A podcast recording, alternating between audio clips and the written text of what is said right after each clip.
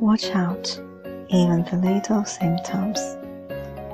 Kidney disease, also called invisible killer.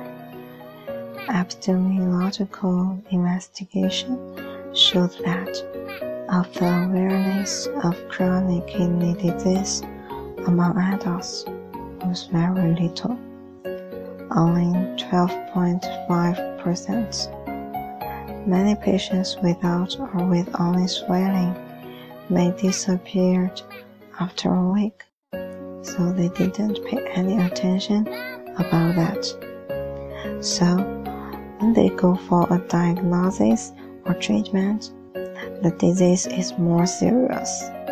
So, which symptoms you should pay attention to?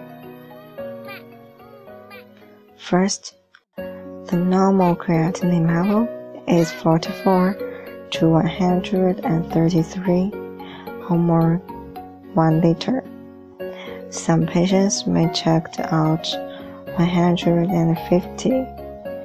Maybe they thought it's okay, but they don't realize that there is dangerous. So, even a little higher than normal you should also take some measures. Secondly, most of the patients have backache. More than 50 patients have backache, and this symptom can be misdiagnosed easily. Therefore, the parents should pay more attention to it because the increased neoplastic pulse, the anemia capsule of kidney, or oppresses the peripheral nervous and muscular tissues. Backache occurs. Thirdly, some of the patients may have masses in waist. When the kidney layer increases to the considerable degree, the masses can be touched or sore in the waist or midsection.